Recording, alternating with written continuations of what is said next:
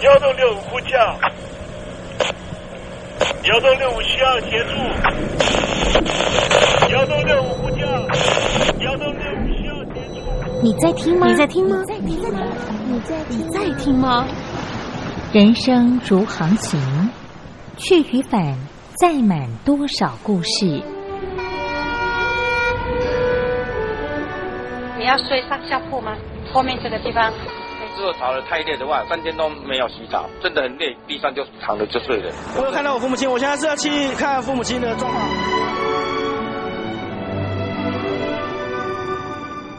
聆听故事湾，让每个故事找到属于自己的码头。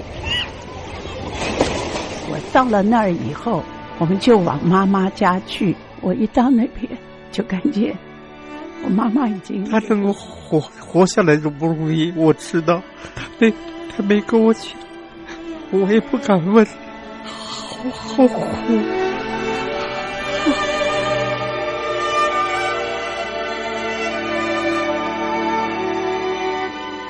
聆听故事湾，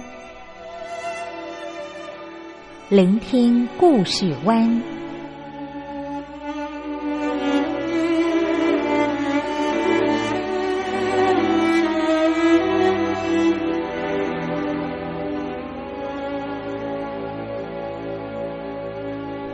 故事总有一个停泊的港湾。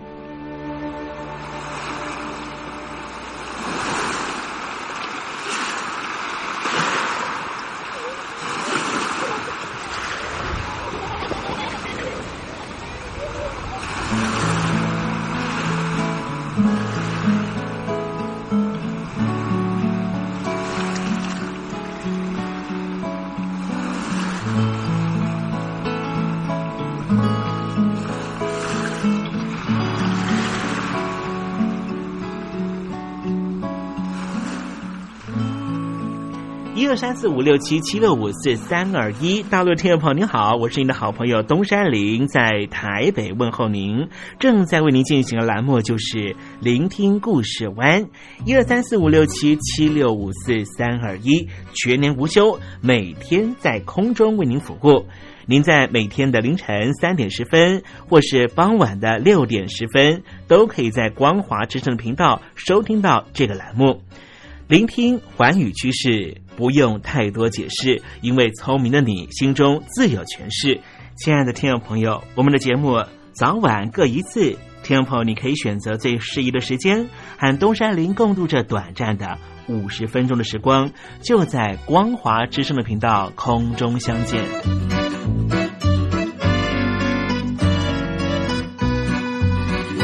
那么，听众朋友，收听、聆听故事湾东山林的节目，到底能够听到什么样的内容呢？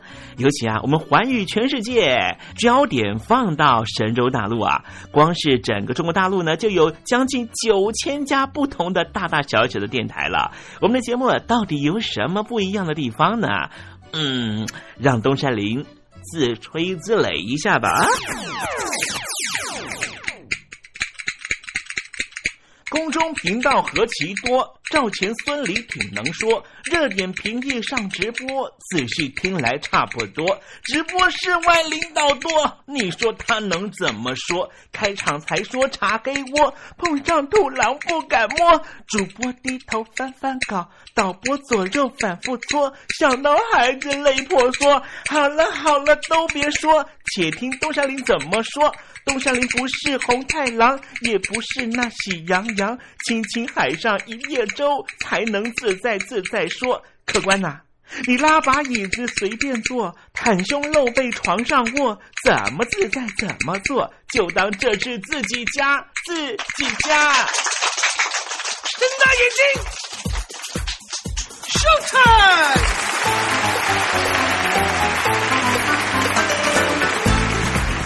众朋友您好，我是你的好朋友东山林，在台北问候您。正在为您进行的栏目就是《聆听故事湾》啦。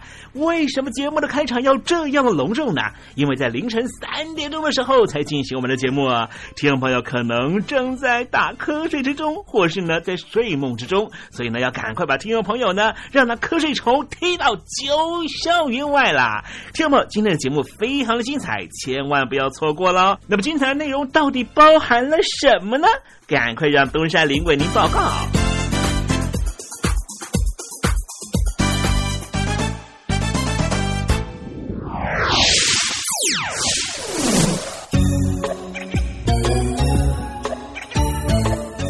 星期三，星期三，猴子去爬山。我们的老祖宗哈，孔夫子呢曾经说过哈，有教无类哈。我年纪渐长之后呢，越来越发现啊，讲的真是很有道理哈。在一个课堂上面呢，每个小朋友都有他的特质。当然呢，如果呢你单一用一个所谓的治愈成绩的学习成就来看待的话，他肯定会有一些小朋友可能学习的成就比较差，他会有一些呃高低的排名了哈。可实际上来讲呢，是没有什么差别的。因为呢，那只是他治愈成绩上面比较不一样。那再用另外一个角度来说，也许他的美育成绩啦，他的体育成绩比较优秀哈。我想要讲的就是说呢，千万不要用一种单一的价值观来去评量一群意志性完全不同的小孩。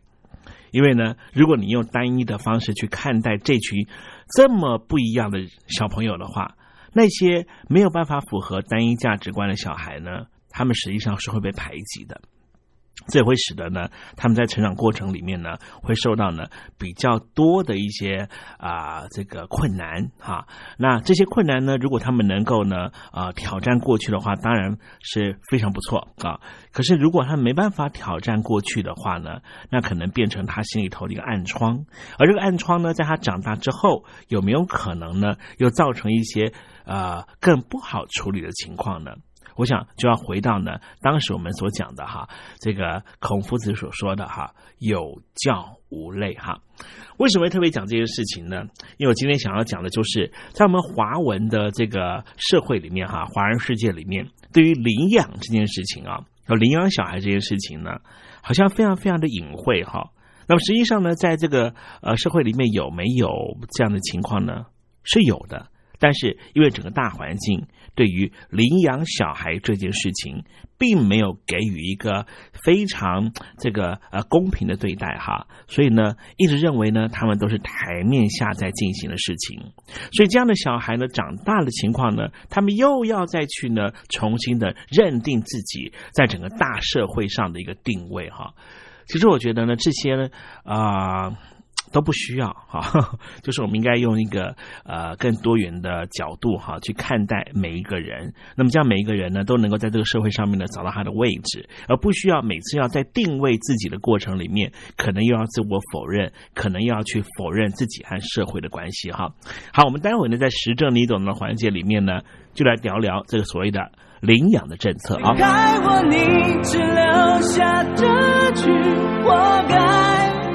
心都被你出卖，我的伤害值得万众期待。海峡两岸的朋友，你好，我是刘允乐。不论你在哪里，不论你正在做什么，都要允许自己快乐哦。我的伤害值得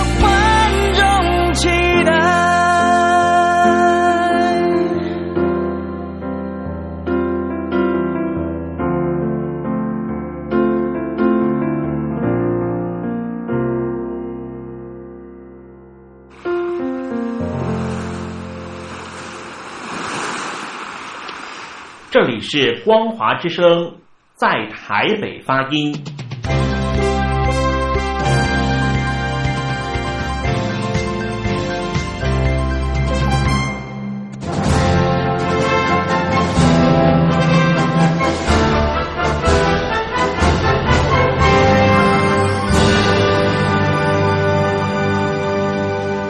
你脱贫了吗？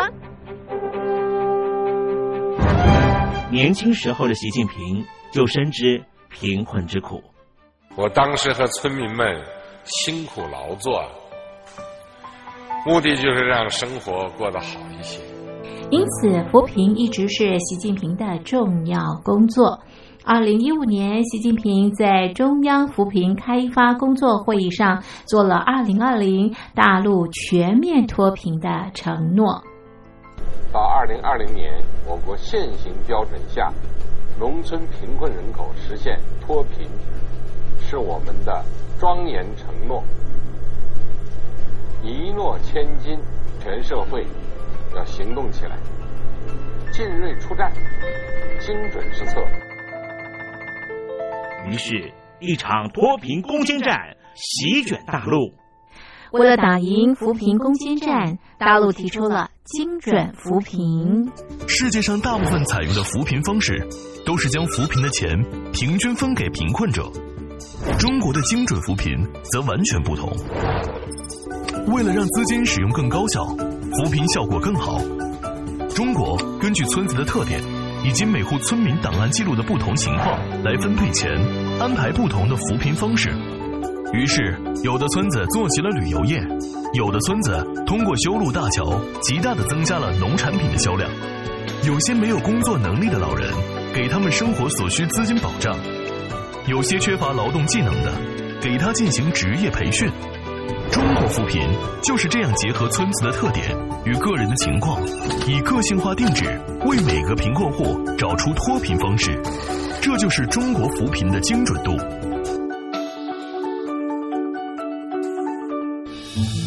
位在山东偏远内陆地区的曹县，二零一七年以七十四个淘宝村名列全中国十大淘宝村群聚第三位，因而摆脱贫困的命运。丁楼村是曹县淘宝村的鼻祖，全村有九成多的家庭在家开网店，大多以服装加工业为主，并形成产业，带动周边乡镇跟进发展，连人口都跟着回流，大学生和外出务工青年纷纷返乡创业。二零一六年，丁楼村的全年电商销售额已高达三个亿，产品远销十多个国家和地区。百分之八十以上的人家拥有私家车。从二零一六年到二零一九年，大陆累计发放三千八百多亿人民币，并动员大量人力，全力扶贫。今年就是二零二零年，大陆彻底脱贫奔小康了吗？大陆国务院总理李克强在今年人大会议闭幕后的中外记者会上，他是这么说的：“中国是一个人口众多的。”发展中国家，我们人均年收入的平均水平是三万元人民币，但是有六亿人每个月的收入也就是一千元，一千元在一个中等城市可能租房都困难。现在又碰到疫情，其中有一位农民工说他五十多岁了。在外打工三十多年，每年如此，但今年就没有找到工作，全家都陷入困境。唉，听众朋友，你脱贫了吗？欢迎听众朋友来信分享你的脱贫经验，或者大陆政府脱贫做法与建议。我们准备高端短波收音机要送给您哦。活动从八月一日进行到十月三十一日，请您写下姓名、地址、邮编、联络电话、年龄等基本资料。传统邮件请寄到台北邮政一七零零号信箱，台北邮政幺七零零号信箱，嘉陵东山零收。电子邮件请寄 lily 三二九 at ms 四五点 highnet 点 net，l i l i 三二九 at ms 四五点 highnet 点 net。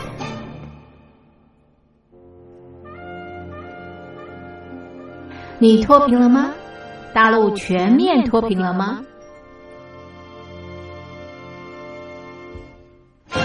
现在请习近平同志讲话。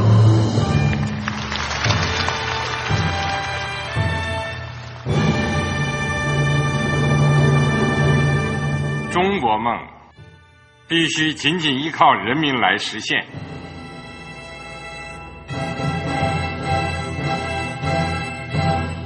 好国民得关心家事国事天下事。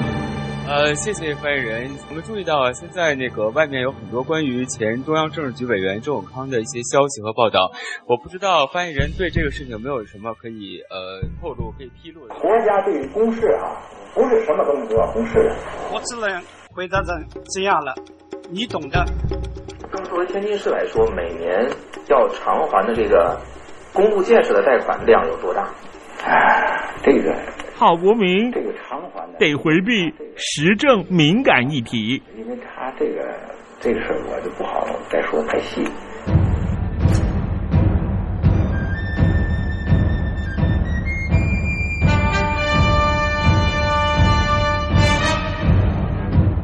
我们要坚持人民当家作主，坚持人民主体地位。任何官方不宜说太细。期望您体谅的话题，尽在时政，你懂的。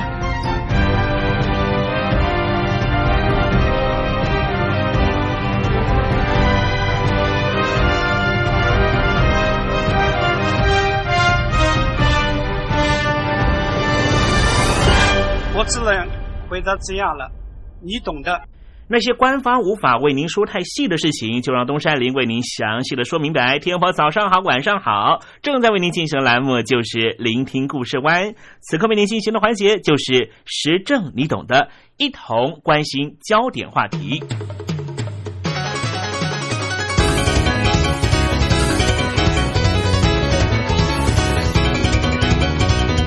从人类的发展史来看，我们可以发现。传统的文化遇上了现代文明之后，势必会造成许多的冲击。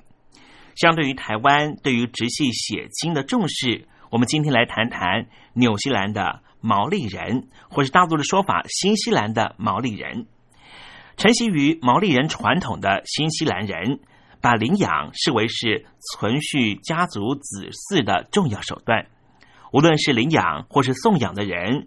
都会被写入自己家族的族谱里面。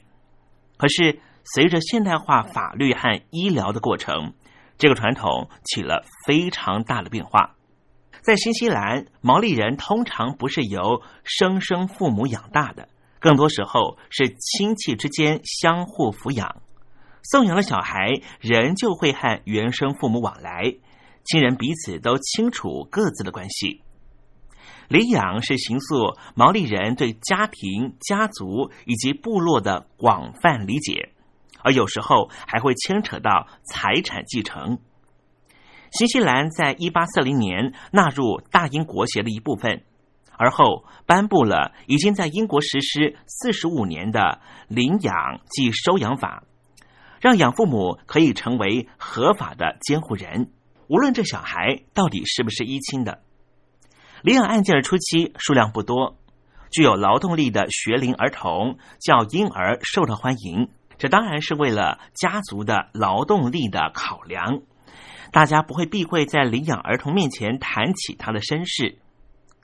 在殖民的早期，民间普遍接受毛利人的领养模式，但是在一九零一年之后。毛利人必须在原住民土地法庭登记之后领养这件事情才算完成。这是第一次国家力量介入毛利人的传统习俗。一九零九年，先颁布了毛利人不可以领养外族人。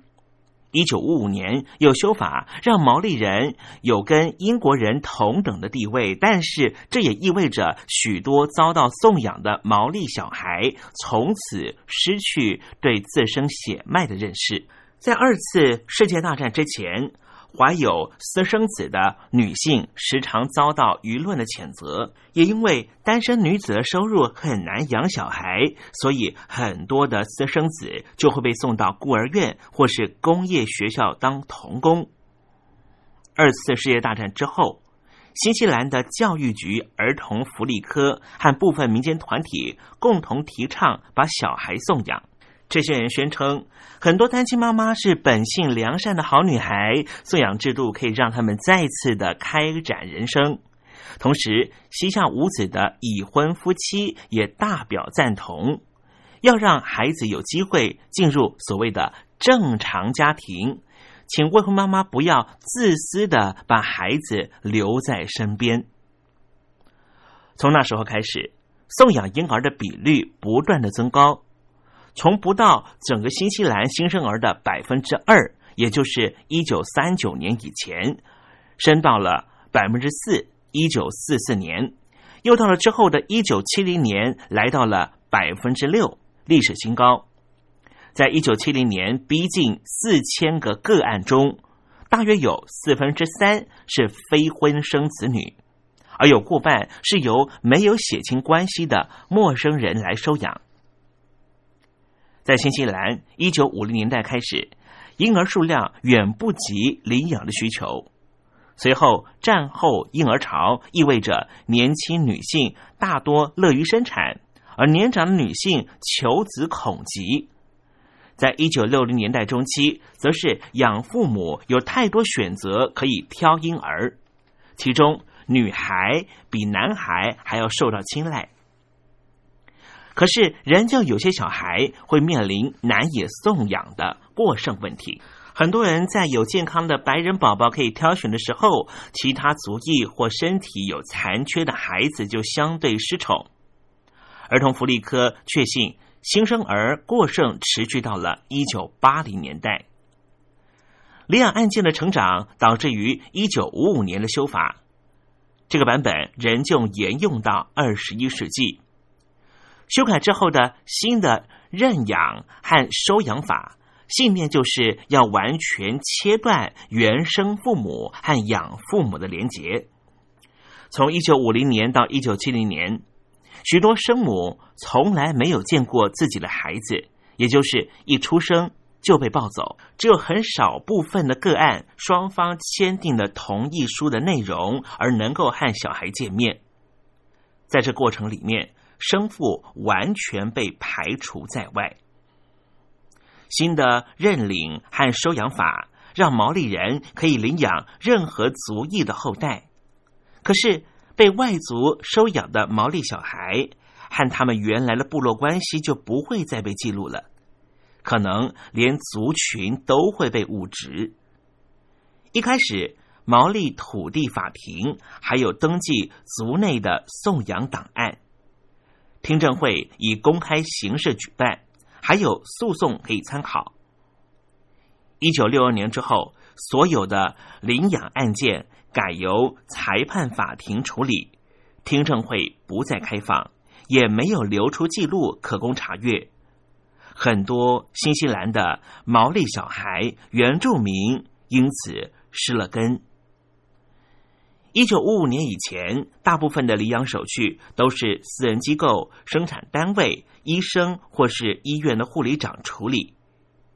一九五五年之后，非家庭的个案就必须要有社工人员来批准，所以在一九六零年代中期，非常高的比例案件是由国家的社工师来处理。一名毛利籍的社工或是族群代表，通常处理认领双方都是毛利人，让程序完备好，让领养正确合法。可是有时候，特别是送养人生母是英国人的时候，这小孩通常会判给外族人，而辜负了毛利家庭对这个孩子的盼望。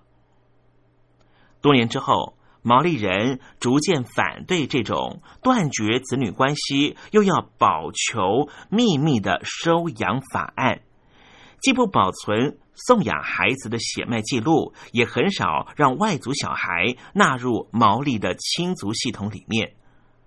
这样的争议一直持续到二零零零年之后。简单的说，毛利人的血亲系统多在同族裔里面流通。送养到外族的孩子就失去了追踪，要收养外族孩子又常常期望落空，这也导致于整个族群的血脉越来越薄弱。有人就说，这就是白人有计划性的要消灭原来住在新西兰的原住民这一群毛利人。一九七零年代以前，很多年轻的女性。对于性行为以及生育知识，可说非常贫乏，更不要说避孕了。许多年轻的女孩因为怀孕而离家出走，因为这个事情给自己或家人蒙上许多的羞辱。有些慈善团体愿意提供空间给这些女孩子生产，但是很多这种机构其实就是收养的中介机构。另一些人则继续和家人同住，提供家务的劳动。这些年轻的女孩会在小孩出生并且顺利送养之后，回到原来的生活。但是，曾经怀孕这件事却还是不能够讨论的禁忌。在一九五四年到一九七七年这段期间，贩卖避孕药给十六岁以下的青少年或青少女都算是非法行为。在一九八九年之前，连谈论避孕药都算是处罚。这和大英国协是有基督教信仰有关系的，因为在基督教的信仰里面，堕胎是不合法的行为。在新西兰第一间家庭计划实验所在一九五三年开幕，但是一直到一九七零年以后，女性才愿意避孕，主要是为了将来的婚姻生活先做防范，并且让小孩能够名正言顺的冠上夫姓。虽然女性的口服避孕药在一九六一年之后在市面上大肆流通。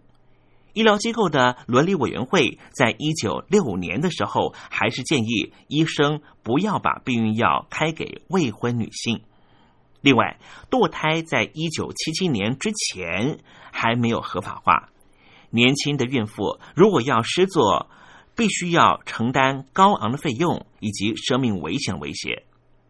所以，堕胎在高风险条件下较晚才普及大众。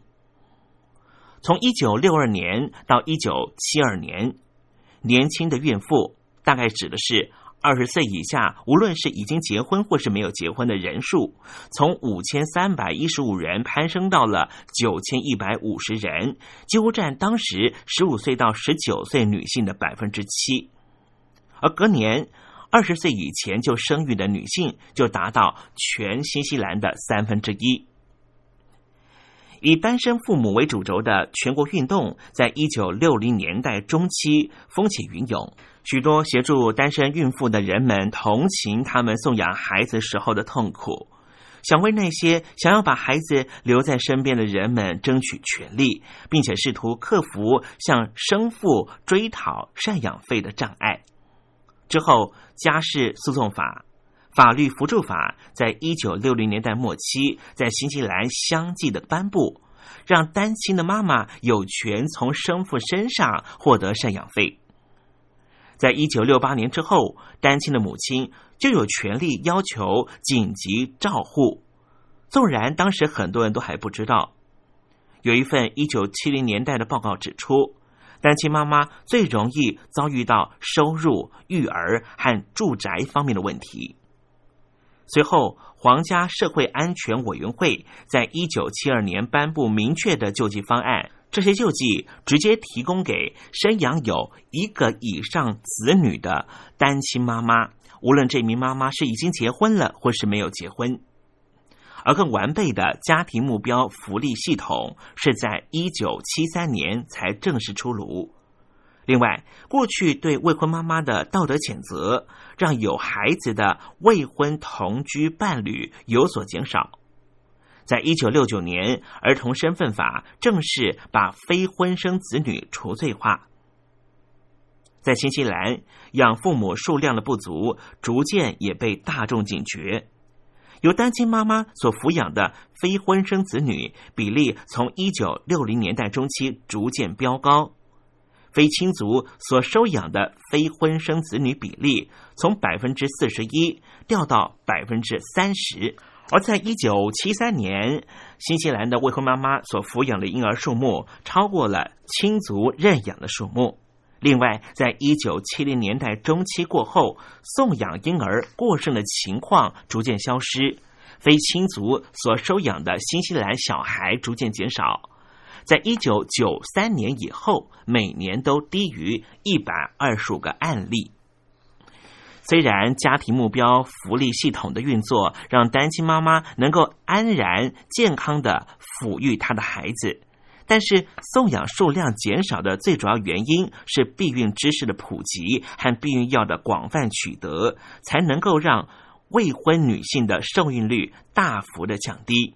一九一五年之后的送养儿童，通常都会以养父母的姓氏为名，因为以非血亲的外人收养已经是非常平常的事情，因此送养的轨迹也越来越难追踪。毛利人对于送养这件事的态度完全不同，主要是他们极端重视背后的亲族系统，而新的认领即收养法让毛利人也可以收养外族人，一举改变了这样的传统。生母其实可以知道小孩送养给谁，但是整个程序设计让他无法发现。纵然生母能够得到一些非个人性的资讯，一九五五年之前，生母必须要知道养父母的姓名，同意书才算是具有法律效益。但是律师通常会在签署同意书的时候，把这一类资料掩盖住。新的认领即收养法实施之后，同意书有可以看到养父母姓名与否的两种版本。反之，养父母可以看到生母的年龄、姓名以及其他资料。同时，领养听证会还是闭门会议，所以相关人对于细节是一无所知的。即便许多养父母会告诉小孩这样的声势，但是送养人想知道更多自己的源头是没办法的。一九五零年代被领养的小孩长大之后，有些人陆力要求政府公开原生家庭的资料，要拿到出生证明。其中不乏也有养父母站出来支持自己的孩子，要多了解自己的原生家庭。另一方面，生母也开始出来说话，想要知道他们的孩子下落何方。协助领养过程的第三方社工人员深深的知道。这是一个没办法带进棺材的秘密，所以也站出来大力的协助相关的活动，呼吁改变的声浪，自然会遭受到反弹。反对派的养父母和律师认为，生母已经同意不再接触送养儿童的种种，不能够反悔。养父母也害怕生母会回心转意，也没让孩子知道自己是认养来的。在一九七零年代中期。到一九八零年代中期这十年，当时新西兰的政府是赞同这样的说法，但是主要的立论点是对于生母的隐私权的保障。经过长达七年的辩论，新西兰的国会在一九八五年通过了《领养资讯公开法》，允许年满二十岁的送养人可以申请出生证明，并且取得原生父母的资料。原生父母也可以依此法找到自己的小孩，相关的资料只有当事人可以取得。截至一九九六年年底，有两万两千九百二十七个送养人和六千一百六十三位原生父母提出申请，许多人和自己的血亲见面，并且保持联络。根据新西兰的大学进行的大规模的调查。这并没有损害到养父母和养子女之间的关系。另一方面，在领养资讯公开法之前已经签署同意书的原生父母，他们可以有十年效期的变卦去关闭或是打开自己的个人资料。送养人也可以同样要求拒绝公开的生父母人数曾经一度达到三千三百五十人。不过，到了一九九六年，已经掉到三百五十七人。时代的潮流也带来公开收养的趋势。一九七零年代初期，就有社工人员建议，生父母和养父母应该要在小孩出生之前就先见过面，最好在收养过后还能够保持密切联系。两千年之后。多数的生母都能够从养父母名单中挑选合适的家庭，养父母会在生母签署同意书之前先看过婴儿，为了往后的联系，还会进一步认识，并且会签订相关协议，公开透明的收养程序被广为推广提倡，但是没有明确立法，所以还是可能有孩子不曾知道自己是领养来的。另外，领养有时候也会牵涉到代理孕母的议题，可以理解生母把养育责任移转给指定对象的合法过程。两千年之后，也因为被送养的孩子不多，有些人会选择成为异父母或是干爸干妈，养育那些与父母离异或是分居的孩子。而这些所谓的异子异女或是干儿女的身份是永远有效的，异父母和原生家庭同样享有小孩的监护权，但是通常法院只会判给单方面的父母。以两千零八年为例，新西兰的家事法庭有四百八十六个领养案件。但是，只有七十七个新西兰的孩子不是由亲族收养，大多数都是由继父、继母、家庭成员或是来自于国外的小孩。最后，东山里想跟听众朋友分享的是新西兰目前的趋势。新西兰就跟其他孩子不够领养的西方国家一样，对于外国小孩有高度的兴趣。一九八零年代之后，新西兰人才开始从国外收养小孩。东欧的罗马尼亚的小孩生活非常痛苦，透过了大众媒体映入了新西兰人的眼帘，使得收养罗马尼亚的小孩的案件大增。在一九八九年到一九九一年，新西兰就收养了超过了一百五十位。俄罗斯的小孩风潮则是从一九九二年开始。到目前为止，已经收养了超过七百位，是透过生父母在俄罗斯教育部合法立案的中介完成国际配对。其他和新西兰有收养关系的，还有欧洲的立陶宛，还有在亚洲的菲律宾、泰国以及印度。跨国收养常常会非难于买小孩来收养这样的责难，而且。这些孩子在新国家的人身安全也受到疑虑。一九九三年，在荷兰海牙举办的儿少保护与跨国收养合作会议上面，这是一个儿童和他的家人可以免受于非法或是不当跨国收养的一个国际协议。新西兰在一九九七年加入联署，一九九九年，新西兰制定了跨国收养法，明定。新西兰人可以合法收养有签署海牙公约的任何一个国家的小孩。要在海洋公约联署国之间开始收养之前，各政府都需要先有双边收养协议。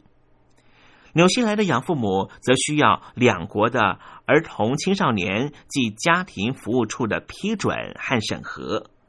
就算如此。新西兰人还是有从非海牙公约联属国成功收养的案例。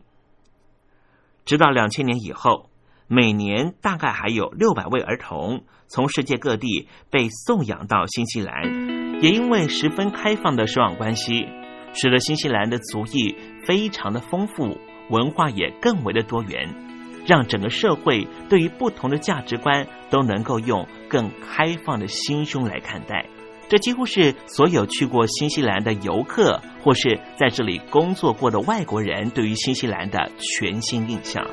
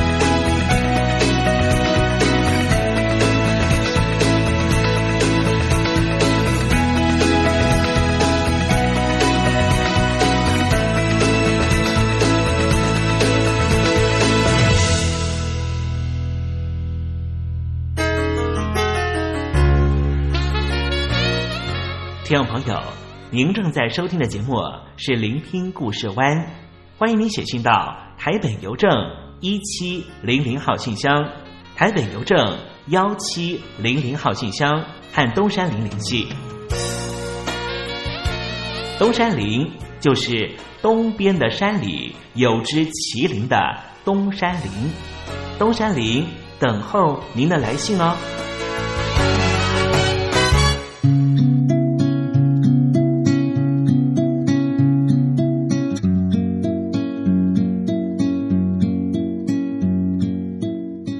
中国大陆有超过一千万名失智症患者，超过半数没有诊治，因为我们社会替他们贴上痴呆的标签。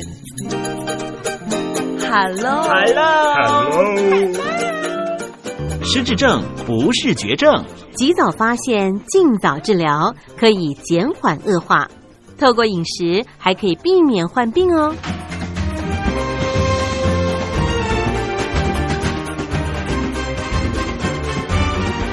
跟着东山林就知道怎么吃不失智。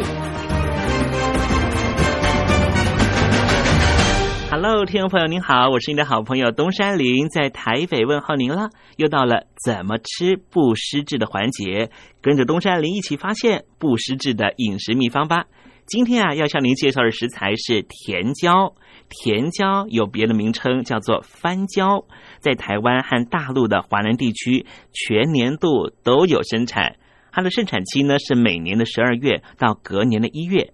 甜椒的颜色有绿色、黄色、红色、紫色，甚至啊，我还看过象牙色的甜椒。甜椒它含有丰富的膳食纤维、维生素 B two、B 六、叶酸、维生素 C 以及钙、磷、铁、镁、钾。另外，它还含有贝塔胡萝卜素、辣椒素、茄红素、蟹皮素这些植化素。其中，以红色的甜椒所含有的维生素 C 和贝塔胡萝卜素是所有甜椒中含量最高的。那么，这些色彩缤纷的甜椒到底含有什么样的营养功效呢？甜椒中的贝塔胡萝卜素、维生素 C，还有它内部所含有的抗氧化的植化素，可以降低大脑中的类淀粉斑块的堆积，就能够减少神经发炎的现象，进一步达到预防失智症的功效。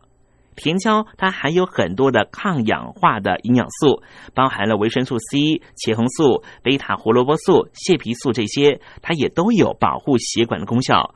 同时，甜椒还含有维生素 B 六和叶酸，它也能够降低同伴胱氨酸的浓度。当我们体内的同伴胱氨酸浓度能够降低啊，就比较不容易有心血管疾病或是中风。另外，听众朋友要特别告诉您哦，如果您的家族里面曾经有人得过类风湿性关节炎，它是一种基因性的疾病，也是有遗传性的疾病，你就可以常常吃甜椒，因为它含有高量的维生素 C，因为它含有高量的维生素 C，就可以降低您罹患类风湿性关节炎的风险。天友在吃甜椒的时候呢，大部分呢都是用生食的方式哦，就是呢和生菜沙拉一同来准备。常吃甜椒的朋友会发现啊，甜椒有一种非常特殊的气味，那是因为甜椒含有非常丰富的松烯。那么这种味道呢，并不会因为你烹煮的关系而消失，所以呢，甜椒也就不需要去烹煮了。同时呢，甜椒含有高量的维生素 C，经过高温的烹调之后会立刻消失，所以我们建议您还是生吃甜椒比较好。好了，今天向您介绍的食材就是甜椒，希望听众朋友广泛的运用在你每天的饮食中，和东山林一起迎向健康人生。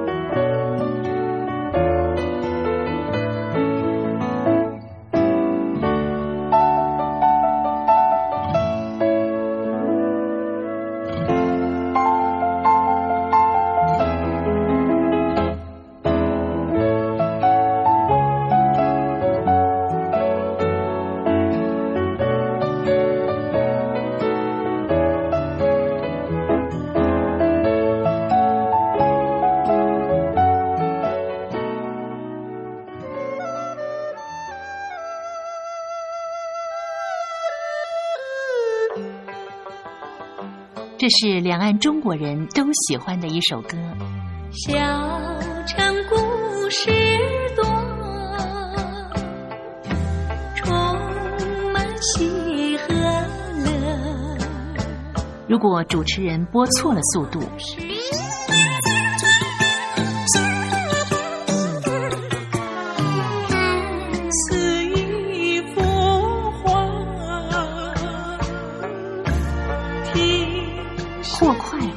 走调歌曲，都不是听众喜欢的。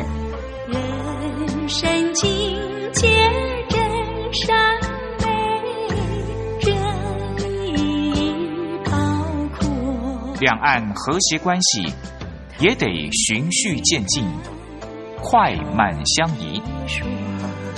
小城故事真不错，请起来，小城来做客。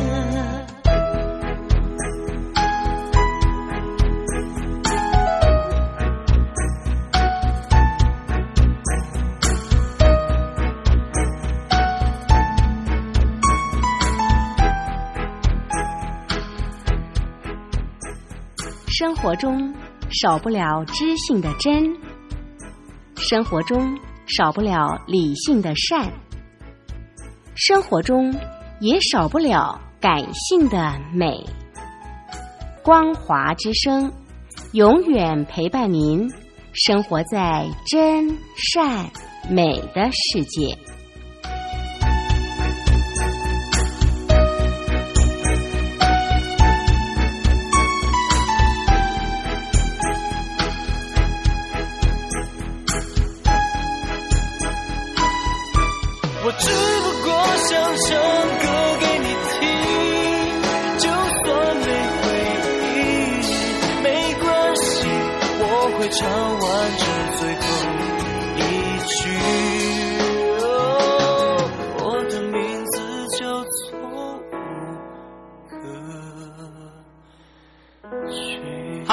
陆的听众朋友，你好，没错，我就是吴克群。不管你现在在做什么，不管你现在在哪里，吴克群和光华之声在台北问候你。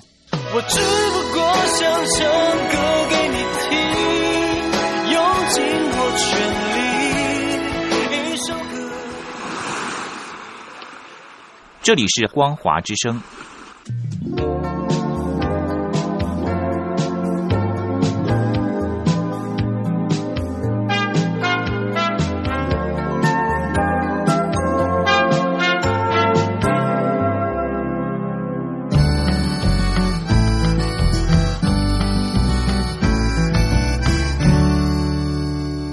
有心还惜别，替人垂泪到天明。又到了说再见的时候，一下子东山里也不知道该如何传达心中对您的情意。又看着导播的手势，也看着倒数的时针，突然之间，东山里想到了唐朝诗人杜牧的这一首残短的诗句，只能够借物传达东山林对你的情意了。蜡烛有心还惜别，替我垂泪到天明吧。听众朋友，明天我们同一时间继续在空中见面。东山林诚心的祝愿您一切安好，喜乐。